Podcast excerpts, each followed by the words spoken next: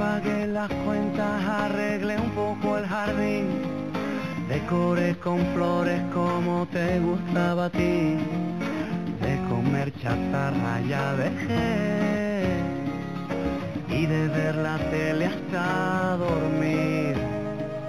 Deje el cigarrillo, ya no me sabe el café, como a mí me gusta, solo a ti te queda bloque, 11 y 10, la hora en todo el territorio nacional, la temperatura actual, Carla. 21 grados y 21 sigue subiendo. Sigue subiendo. Qué cambio de clima que tenemos.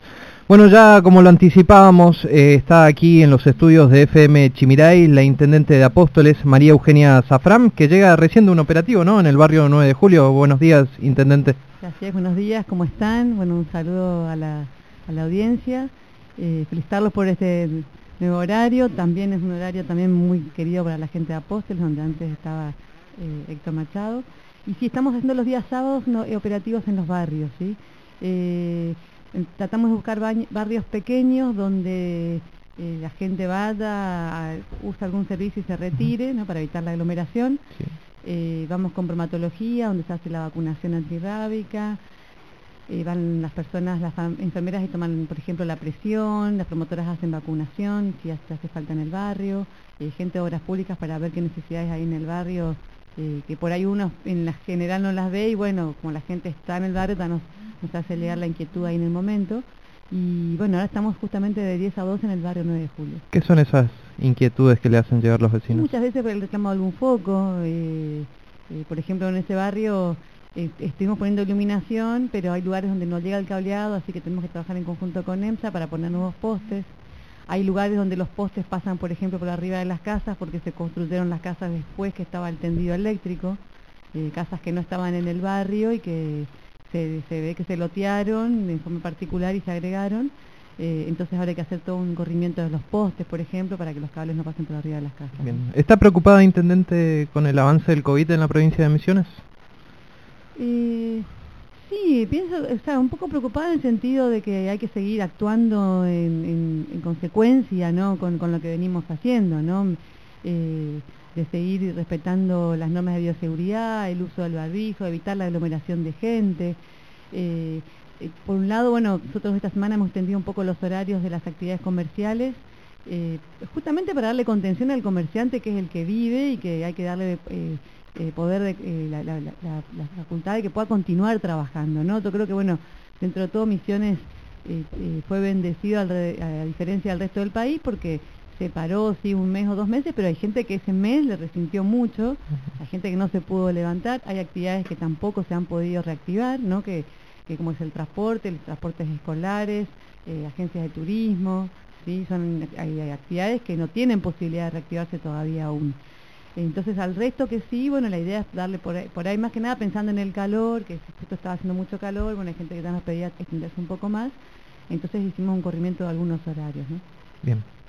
Bueno, en el marco por ahí de lo que estamos hablando, es una cuestión muy eh, llamativa y que fue muy debatida esta semana, fue el tema de eh, el proyecto Activar en cuanto a eh, la clandestinidad, así que por ahí sí nos podría explicar su postura y en el marco de que se aprobó por mayoría justamente el proyecto de comunicación, cómo lo van a tomar, cómo si se va a estudiar, teniendo en cuenta obviamente que hay casos y que hay que seguir manteniendo estas medidas, ¿no es cierto?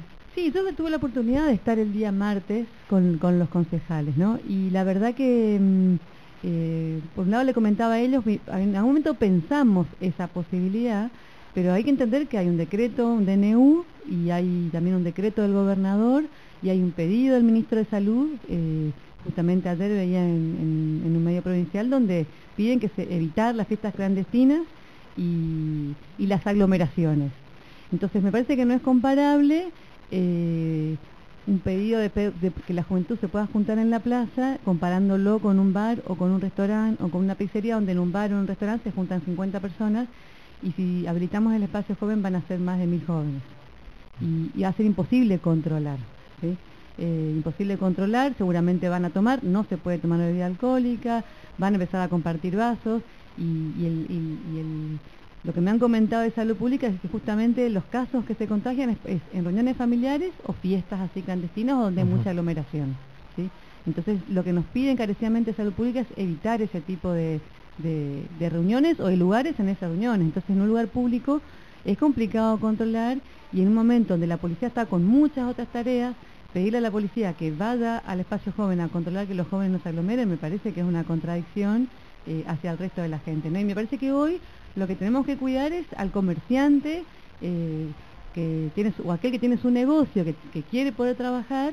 Eh, entonces me parece que la prioridad es esa, ¿no? Yo creo que si hay casos, como hablo con la mayoría de la gente, no, no, no creo que volvamos a cerrar los negocios, ¿no? La idea es no cerrar los negocios, pero sí evitar esas actividades donde se, se junta gente, ¿no? Entonces, darle prioridad al comerciante que hoy está laburando y que le cuesta mucho poder trabajar y bueno, proteger a ese, ¿no? Que hay una cuestión laboral en el medio, ¿no? Le, le voy a preguntar lo mismo que le preguntaba al gobernador, pero lo traigo a nivel local. ¿Estamos preparados, en toco madera, ¿no? En caso de que se disparen los contagios aquí en la ciudad, eh, ¿hay camas, hay lugares destinados para personas si lo requieren? Eh, ahí en el hospital nosotros hemos armado un sector, que el, sector estaba armado, lo que hicimos fue con el director del hospital, lo separamos, se aisló, se separó con Durlock, inclusive en su momento el hospital se, separó en varios lugares con varias paredes para evitar la circulación de gente, porque es, como que hasta hace seis meses atrás uno entraba al hospital y podía circular por cualquier lado, como que no estaba muy, muy organizada la circulación. Bueno, hoy está, eso está, está bien organizado y en ese lugar, si no me equivoco, hay nueve camas, ¿sí? donde hay... Eh, eh, tubos oxígenos con bigotera. ¿Las nueve? Las nueve no, creo que son cuatro, ¿sí? Tubos oxígenos con bigotera. Y también nos había comentado que en la Exposerva eh, hay camas eh, también. Claro, eso estamos hablando ahí para casos críticos. Extremos. Después lo que tenemos, sí, el, asilo con más de 150 camas, lo que es el, asilo que está en la entrada de la ruta, y la Exposerva que hay otras 150 camas, ¿no? Que eso está previsto para el caso de gente que tenga eh, algún positivo y esté en un barrio muy complicado y para evitar que se contagien o que salgan, porque también el tema de controlar que la gente no esté circulando, bueno, la idea es ponerlos ahí en esos lugares. Hasta ahora no tuvimos, la verdad que hemos tenido mucha gente aislada, no, no por casos positivos, sino porque ha venido en cuarentena, eh, pero entonces, bueno, eh, tuvimos bueno el caso del chico de la estación, que ese sí era positivo, pero se lo mantuvo aislado en la casa. y el tema es que ahí toda la familia tiene que hacer cuarentena, y bueno, y se le da una asistencia de darle la comida, esos 14 días que dura la, cuarentena, ¿no? ¿Cómo estamos en materia de obras públicas, Intendente? ¿Qué queda pendiente? ¿Qué cosas se están realizando? En materia de obras públicas lo que se está haciendo un trabajo importante, se hizo un trabajo importante en el barrio Santa Bárbara con el arreglo de los caminos. Se está haciendo un trabajo en conjunto con la web en lo que es el barrio Chesney, que digamos eh, hay que reordenar y rehacer muchas cosas ahí. ¿En el Chesney? En el Chesney. Primero que estamos, empezó a hacer una canalización que la, hemos, la íbamos a hacer nosotros, pero como la web está continuando trabajando, eh, decidimos bueno ver qué van a hacer ellos y en base a eso nosotros poner otras obras complementarias. Se empezó a hacer una canalización, que eso era importantísimo porque con esto se, empiezan a secar los terrenos, es un barrio que tiene eh, mucha humedad, eh, las casas que están abajo eh, algunas no tienen, la mayoría no tienen piso, viven en el barro, ustedes si van a ver, hay casas que adentro de la casa están húmedos adentro como afuera, entonces la idea es secar eso para que la gente pueda empezar a construir su piso. Eh, después hay un tema principal ahí, fundamental, que cuando se empezó a hacer el canal, nos encontramos con que la gente se había conectado a los a las cloacas y, no hay cloacas, Entonces en el medio de la apertura del canal se encontró los, los residuos cloacales, así que bueno, también tenemos que ver cómo se puede solucionar eso. Y se está continuando con el arreglo de lo que es el cordón cuneta y empedrado en, en, ese barrio. ¿sí? Después lo que hemos hecho también con obras públicas es el arreglo de los caminos vecinales, que ya creo que hay más de 400, 500 kilómetros de caminos vecinales que se vienen arreglando. Eh, y bueno, y la idea era a partir de ahora que se terminó Santa Bárbara, se hizo el arreglo del, de las calles del relocalizado, ¿sí? que en la parte de la última calle era bastante inaccesible. Eh, y bueno, hoy justamente les decía para arreglar una de las calles donde se ingresa en el barrio 9 de julio. ¿sí? También hicimos empedrados, hicimos eh, la última calle de la calle Las Tunas, en el barrio Andresito, eh, la calle Rivadavia, casi San Luis, al costado de la Escuela 86, y la Santiago del Estero, que son obras que eran pendientes de un convenio del el gobierno anterior. ¿sí? Me, preguntan acá por mensajes, eh, el asfalto para la, dentro de las cuatro avenidas se va a culminar, específicamente Oscar del barrio Las Ruinas.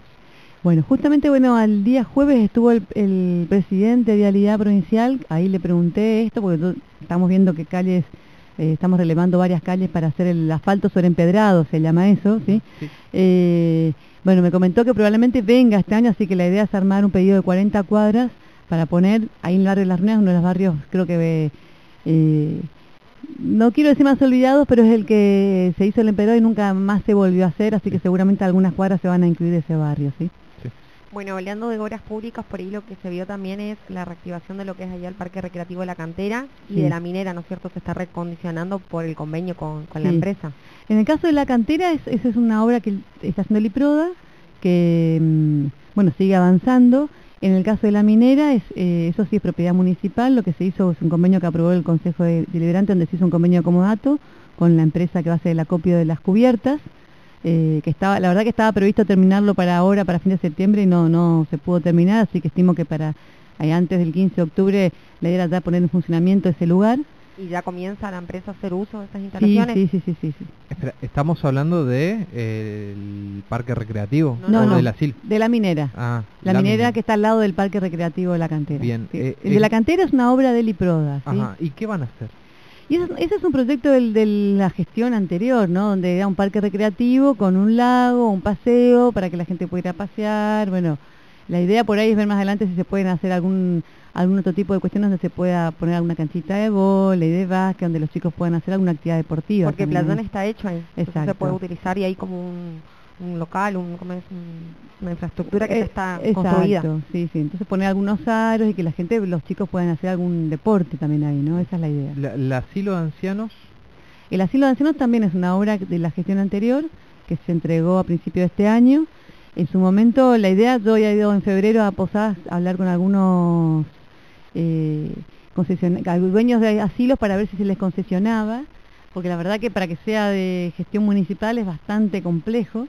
Y bueno, eh, la verdad que después todo eso quedó medio truncado porque como ahora está con las camas, eh, claro. para el caso del COVID, digamos, no avanzamos con nada, ¿no? Y hoy pensar en poner un asilo ahí, creo que hasta que no pase lo del COVID es complicado, ¿no? Eh, eh, está muy bien. Sí. Eh, ¿Se viene Bicisenda Apóstoles, Carla, o no? Parece que sí, eso es lo que le iba a comentar porque se aprobó un proyecto por el Consejo Deliberante del Frente Ajá. Renovador en mano de la concejala Agustina Prates eh, y se estimaba para el segundo fin de semana de octubre. ¿Se va a concretar, Intendente? Y yo lo veo medio complicado. Era una verdad. prueba piloto. Sí, eso es lo que me dijeron, que era una prueba piloto, lo veo complicado, así como me comentaron que es. Pero bueno, vamos a, a- a ver cómo es el, el proyecto. Así como me comentaron, lo veía medio complejo. ¿Usted ¿sí? dice para la prueba piloto o...? Para implementarlo de manera definitiva, Ah. sí, Ah. sí, sí, sí, lo veo medio complicado. Yo en su momento había hablado con eh, los de Tu Ciclista que también tenían un proyecto de bicicenda, que no sé si es el mismo, para mí no es el mismo. No, porque este estuvo acompañado de Paula Quiroz y Aníbal Mm, Krauchuk. Claro, Ellos fueron los que acompañaron a la Este. concejal en lo que yo tengo conocimiento, ¿no es cierto? por eso. Pero vamos a ver el, qué consiste la prueba piloto y bueno, probaremos a ver si funciona o no, si es viable o no. Bueno, perfecto. Lo- le traigo al tema económico, Intendente, ¿cómo están los números del municipio? El tema de la recaudación también, ¿se mantiene? ¿Ha caído? En general la recaudación se mantiene. eh, obviamente, bueno, el mes de abril fue muy malo, el mes de mayo más o menos, junio fue muy muy bueno. Sé que agosto hubo una baja en la recaudación, eh, entonces eh, es lo mismo que la coparticipación. Por ahí viene bien y ha- hay meses que baja un poco, entonces uno no sabe cómo va a ser la continuidad, ¿no? Porque, a ver, nosotros, eh, como no sé si lo habrá dicho el gobernador, Misiones, eh, más allá de esta situación de pandemia, con esto de que se cerró el puente... es increíble el es- movimiento económico que tenemos. Sí, la facturación se ha incrementado mucho en, el, en, el- en la provincia y, mis, y Apóstoles creo que no está exento de eso. El, Esto es lo eh, que justifica también el pedido a Nación sobre la Sí. zona libre de frontera, digamos, la zona Exactamente, aduanera. sí, sí, con esto, se ha- creo que con estos números se ha demostrado lo que se va a Paraguay, ¿no? Y, y en nuestro caso particular creo que encima también como no hay transporte a Posadas, mucha gente ahí ya no tampoco se va a, comprar, a Posadas a comprar. Y bueno, creo que esto le ha favorecido a los comerciantes de, de Ujú. Apóstoles, ¿no? ¿Se están despachando intimaciones a los comerciantes de Apóstoles por el tema de los impuestos? ¿Se le está presionando mucho o no? No, no, no, no, no, no, no. Generalmente lo que se manda de fiscalización, algún tipo de notificación para cuando son deudas de- muy viejas, de Ajá. más de 10 años, que no han pagado y se les solicita que se acerquen para hacer algún plan de pago, ¿sí? Bien. Por Pero- ahí otro tema que quería com- preguntarle es que se formó la Asociación de Bomberos Voluntarios. Sí. A ver, por ahí que nos puede comentar, que también nos había comentado en comisión de, del apoyo del municipio, Sí. una vez que ellos están conformados. Exacto. La, una, la idea era un poco esperar esto, que se conforme la comisión. Eh, sé que hay mucha gente interesada y por suerte se, pus- se pudieron poner de acuerdo y se juntaron todos. Eh, nosotros para el caso de los bomberos de la policía, bueno, vamos, le hemos comprado cinco mochilas eh, que se las vamos a hacer entrega, todavía no se han entregado. Y la idea es ah, de colaborar con el arreglo del camión de bomberos, ¿no? Necesita varios, varios arreglos. Bueno, la idea es tener, en primer lugar, en condición los dos regadores nuestros. Nosotros tenemos dos regadores que son los que también siempre van generalmente a los, a los incendios y a veces se usan directamente o también se usan para recargar el camión de los bomberos, ¿no? Porque el camión de los bomberos lo que tiene que es tiene menos cantidad de carga que, que los camiones regadores. Eh, sí lo que estábamos haciendo era uno de los camiones regadores ponerlo en un camión que sea un poquito más rápido y cambiarle una- la bomba para que el tiraje del agua sea más fuerte. Entonces también la idea es eh, eh, acompañar con esos dos regadores cuando hay necesidad, eh, arreglar el camión de los bomberos de la policía, más las, más las mochilas. Y bueno, la idea es, una vez que se conforman, este, ahora que se han conformado los bomberos, bueno, ver también eh, con qué podemos colaborar. Ellos han pedido el camión regador para hacer prácticas, que se les va a dar, y seguramente colaboraremos también con algunas mochilas como para que cuando haya algún caso, como fue el fin de semana pasado, eh, estén ahí presentes. ¿no? son 11 las provincias que están en alerta por los focos de incendio, incluida la provincia de. Misiones. Aquí cómo estamos, se han multiplicado las salidas también de los coches bombas. Sí, también hay que, co- hay que contar que eh, los que siempre colaboran es el manejo del fuego, Ajá. que siempre están, y bueno, ese mismo, ese mismo día, el sábado, habían cinco incendios, me dijo Jacobi. Es más, el, bombe- el camión de bomberos de la policía estaba en San José, que creo que había un incendio cerca del Gentilini. Entonces siempre hay algo, siempre, casi todos los días hay algún, en- en no sé si en el día entre semana fue cerca del el rural, por ejemplo, que hubo, después una casa ahí a la vuelta del Turcaniano. Eh, la verdad que hay, eh, y hay que pedir a la gente que sea un poquito más cuidadosa capaz. ¿Y la zona de la colonia eh, respecto a la mala costumbre que tienen los De misioneros del. Rosado con que Sí, el, el- hasta ahora no hemos encontrado ese caso. Fue en el rural, por ejemplo, pero no, no, no creo que, me parece que no fue por ese tema de prender fuego, sino que también gente que por ahí se dedica urizada, no sé si está dando vuelta en moto y pues, se dedican a prender fuego y la verdad que no se, no se dan cuenta el daño que provocan, ¿no?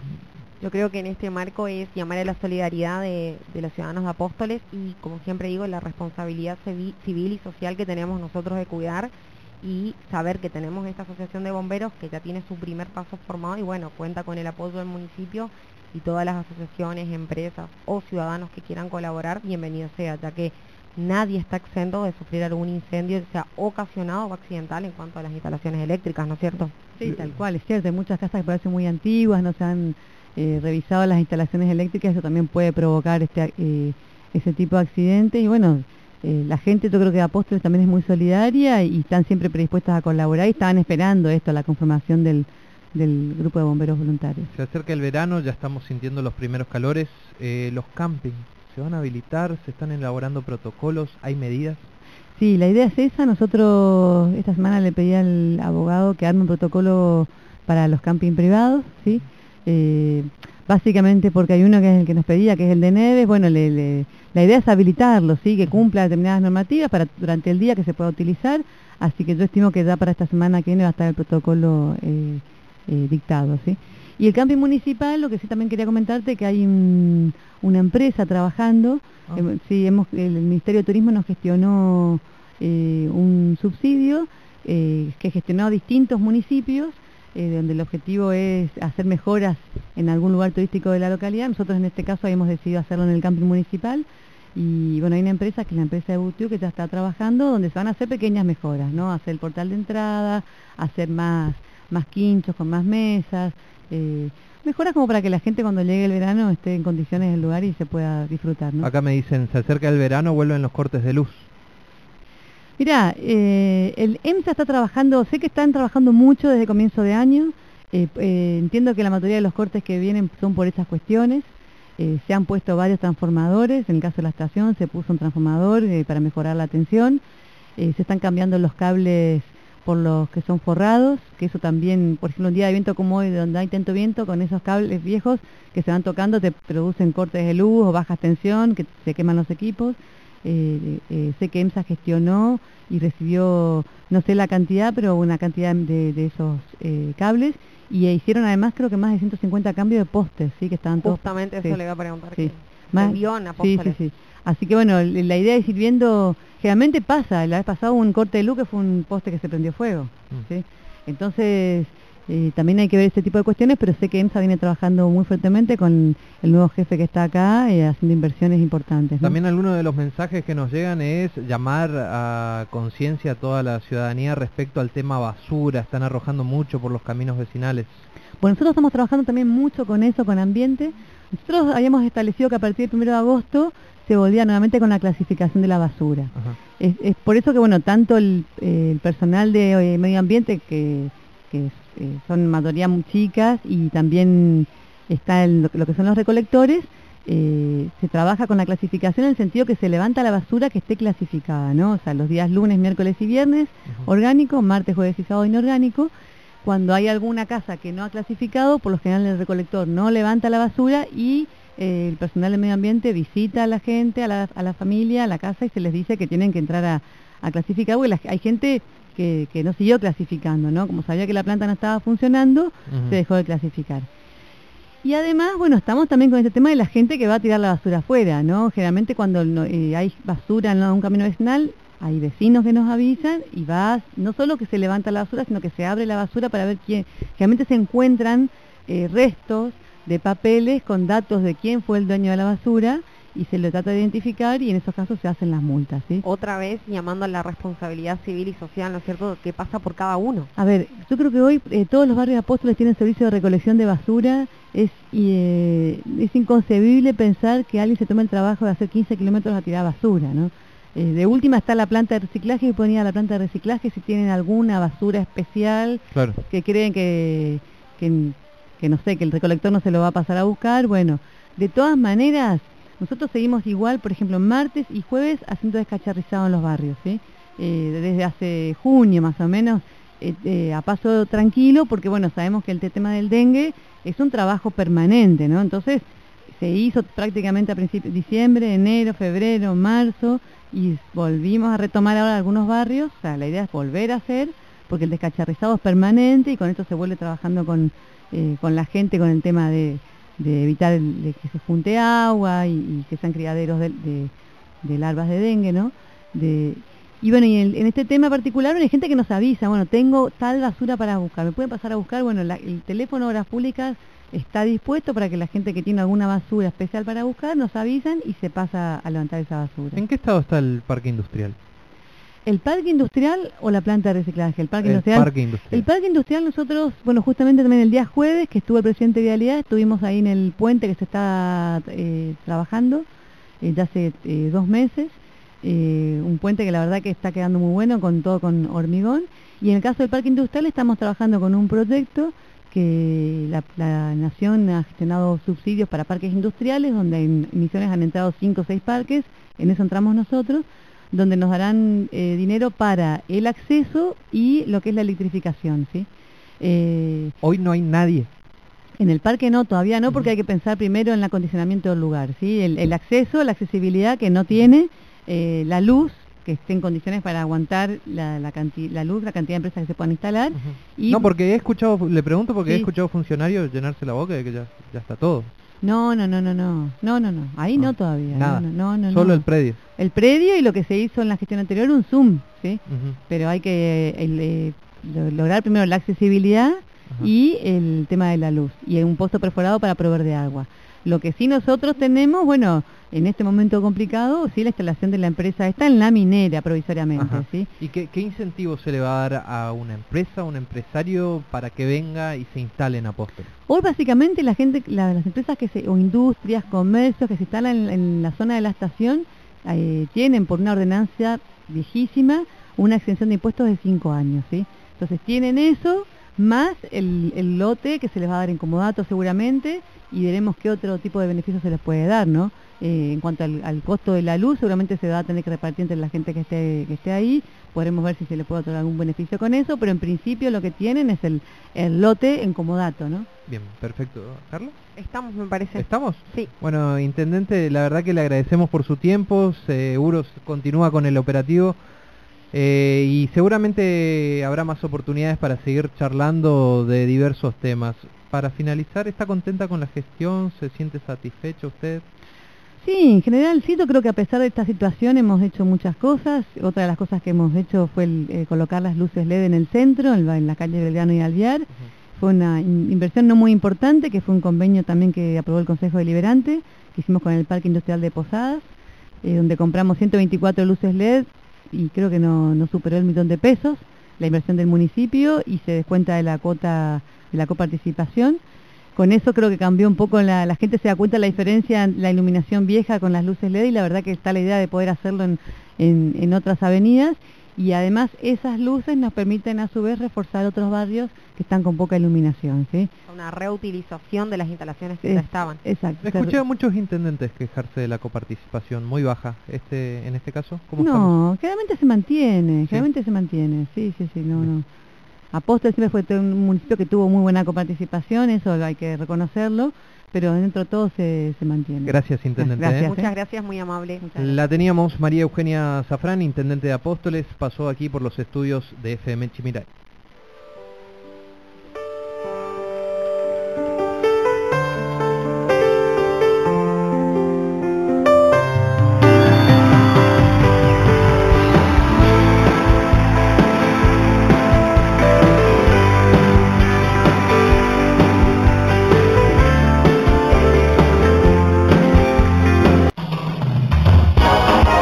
Esta información también la podés encontrar. Toda esta información también la podés encontrar en nuestra página de Facebook, La Voz del Chimiray.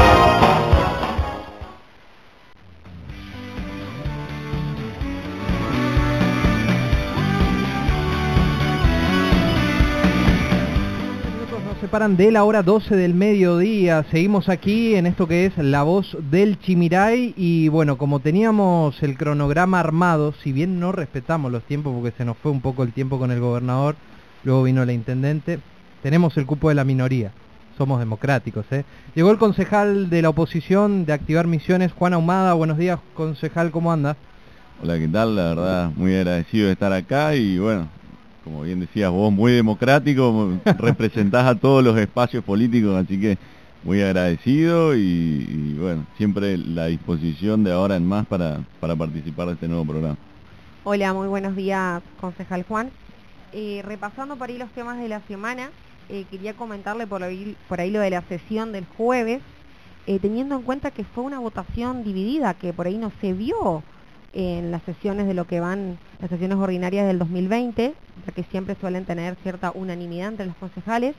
¿Qué fue el motivo, qué fue lo que pasó el día jueves que llevó a que la oposición vote por mayoría justamente en oposición a los concejales eh, oficialistas? Sí, bueno, yo creo que el Consejo ha visto dos votaciones en las cuales los representantes del Ejecutivo han perdido quizás la votación eh, uno ha sido mi proyecto de comunicación en el cual ofrecíamos al Ejecutivo distintas opciones a, a, ver cómo decirlo, alternativas a la noche para la juventud, para que no tengan que caer en fiestas clandestinas o en distintas cuestiones, eh, y además para darle una opción o, abrir un poco el panorama para aquellos jóvenes a los cuales eh, hoy no se le estaba llegando con una opción nocturna para poder empezar a volver a la normalidad. Nosotros, hacemos muchísimo hincapié en que Misiones quizás, eh, hoy con el diario del lunes, si bien, pero eh, creo que está demostrado que, se ha manejado de una forma muy mala en, en cuanto a la pandemia, porque estamos hace seis meses encerrados y hoy en día, cuando tenemos que dar la lucha contra el COVID, eh, nosotros estamos encerrados hace más de seis meses. ¿Te, referís al gobierno nacional o al provincial? ¿O a los dos? A los dos, a los dos. Eh, a ver, creo que el gobierno nacional no se ha dado cuenta de que Argentina no es, no es ciudad de Buenos Aires ni Cava, eh, que, es mucho más grande, que, que, que lo mismo que le pasa hoy a Misiones le ha pasado a muchísimas otras provincias. Pero bueno, hoy esperemos que estos seis meses le hayan servido al gobierno provincial para poder adaptar todo un sistema de salud a, las necesidades de una pandemia. Esperemos que nunca lleguemos a la necesidad de tener que elegir quién vive y quién no, o a quién se le da tratamiento y a quién no, porque hemos sido uno de los últimos lugares del mundo, eh, el COVID ya es algo viejo prácticamente, es algo con lo que venimos lidiando hace más de un año, y, y nosotros, gracias a Dios, somos uno de los últimos lugares a los cuales se ha llegado, y esperemos, como te decía anteriormente, que todo este tiempo en el cual hemos estado encerrados y ha servido para darle tiempo al gobierno provincial para adaptar el sistema, que, que sirva de algo. Pero como te decía, lo que nosotros proponemos eh, son espacios públicos ape- en apertura en, en horarios nocturnos para que los jóvenes puedan ir. eh, ¿Qué horarios? ¿Qué horarios? Más o menos. a ver, hoy en, en horarios anteriores se, se extendía hasta las 6 de la tarde, ahora se, se extiende hasta las 8. Creemos que por cuestiones climáticas es algo normal que se haya dado esta extensión porque nadie va a ir a la- al espacio joven a las 3 de la tarde con 40 grados de calor. No, por supuesto. Eh, así que nosotros lo que proponemos es que se pueda estar hasta las 12, 2 de la mañana, 3 de la mañana, además para ampliar esa franja horaria a todos los vecinos de Apóstoles. Si nosotros lo que agarramos y hacemos es extender el horario hasta las 8 de la noche, lo que vamos a hacer es nuclear a todo Apóstoles en dos horas, de 6 a 8, que quizás es el horario tolerable del clima, eh, eh, y entonces me parece que se va a acumular toda la población en ese espacio. Debería tener una franja horaria más ancha. Eso es lo que nosotros proponemos, o lo que nosotros pensamos. Nosotros no somos dueños de la verdad, ni en ningún momento pretendimos serlo y siempre nos, nos transmitimos eh, con, la, con la opción de hablar, con la opción de participar, con la opción de generar estas ideas. Nosotros lo que proponemos son estas tres ideas, pero lo que por ahí nunca encontramos del otro lado fue la opción de hablar, fue la opción de, de intentar construir en conjunto para Ajá. poder llegar a esas... Directamente a esas la negativa.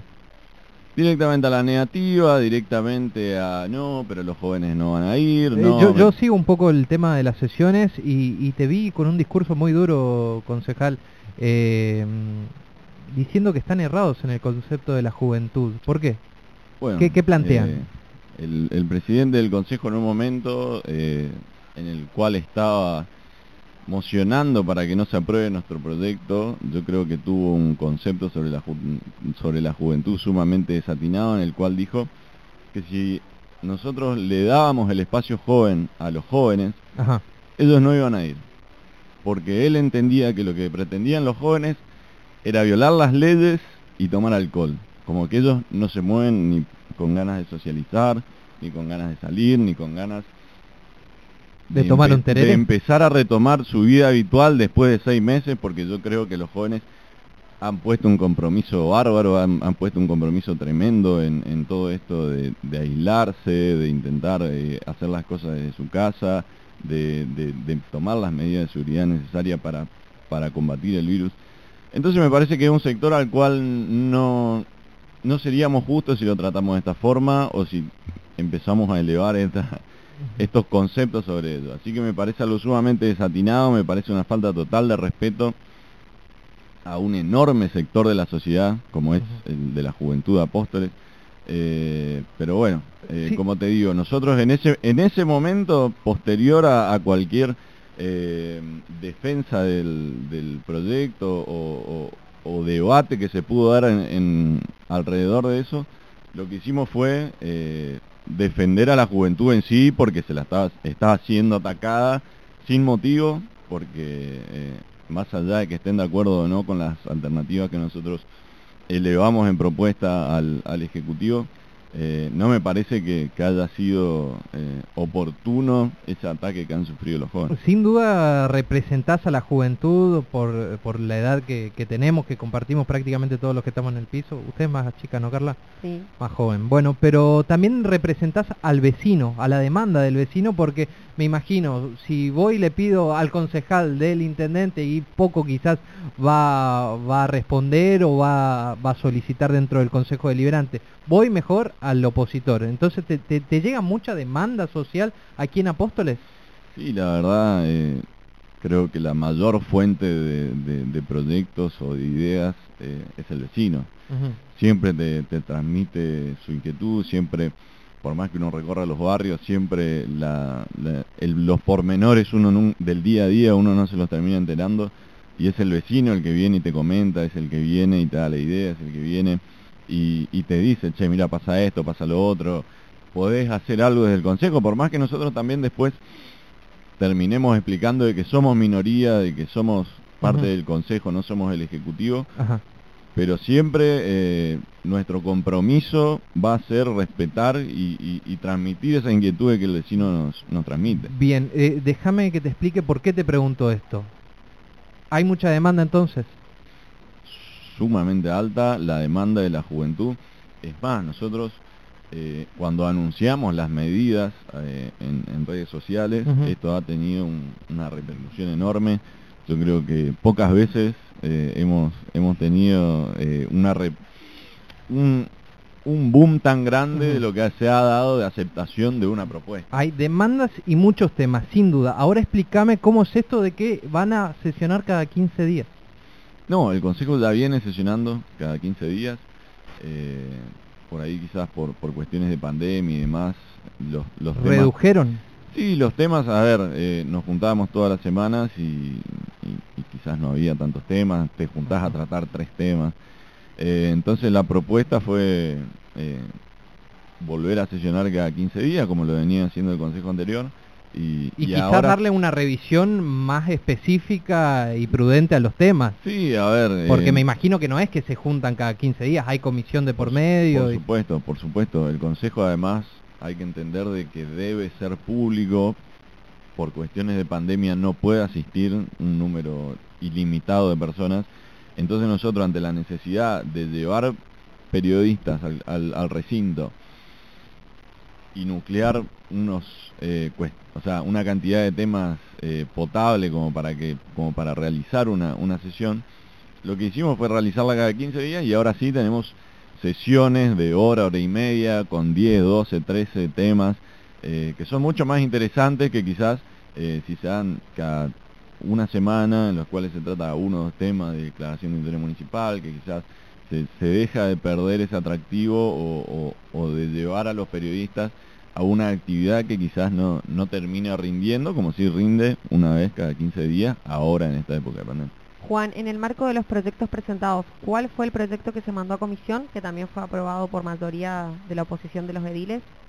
Bueno, eh, la, oposición eh, ha mandado a comisión, como bien decías vos, eh, un proyecto para general del depositario municipal judicial ¿Qué es lo que pretende esta, esta ordenanza? Que aquellos vehículos que por alguna multa o, secuestro, eh, transcurridos seis meses, si el, si el propietario no los va a retirar o no paga la multa o no se hace cargo de todas eh, las cargas que, recaen sobre ese vehículo, el municipio se lo puede quedar. Yo creo que quizás fuimos mayoría lo que pensamos que quizás seis meses es, es poco, eh, más hoy en día donde se suspendieron los despidos, se suspendieron los desalojos, se suspendieron todas las cuestiones eh, de remate quizás, por así decirlo, de, bienes, eh, que el municipio en seis meses se te quede con tu vehículo, me parece que, no, no es correlativo al valor o, o a lo que uno le cuesta ganárselo. Uno paga un auto quizás cuatro años, tres años, cinco años en seis meses si no lo pagás o si no pagas la multa te, te retiran, te, quitan el auto. Entonces yo creo que eh, pasó por ese lado de intentar eh, que sea algo un poco más eh, un poco más sano, un poco más legal o, un poco más justo para el vecino. Y darle más tratamiento en la comisión para, tal cual, que modificaciones llegan. Nosotros lo que solemos hacer es citar a personas que, que conozcan del tema, vamos a citar al juez de paz de, la ciudad Apóstoles, vamos a, invitar al secretario de, tránsito, Claudio Escromea. Eh, entonces lo que vamos a hacer es, entre todas estas voces que, saben un poco más que nosotros sobre el tema, informarnos, instruirnos y a partir de ahí sí tomar una decisión. Bueno, concejal, lamentablemente se nos acabó el tiempo, la verdad que te agradecemos por tu tiempo y va a haber más oportunidades para seguir charlando, te vamos a estar invitando más temprano, te vamos a invitar, no te vamos a dejar la próxima al último. Seguramente. Pero bueno, el próximo eh, programa. te transmito un mensaje, te mandó muchos saludos Edwin, ¿lo conoces? o no? Ah, Bueno, gran- te, te gran mando un saludo que te está escuchando, dice. Muy bueno el concejal. Bien, y pasó por los estudios de la 100.3 FM Chimiray, el concejal de la oposición, el concejal de Activar.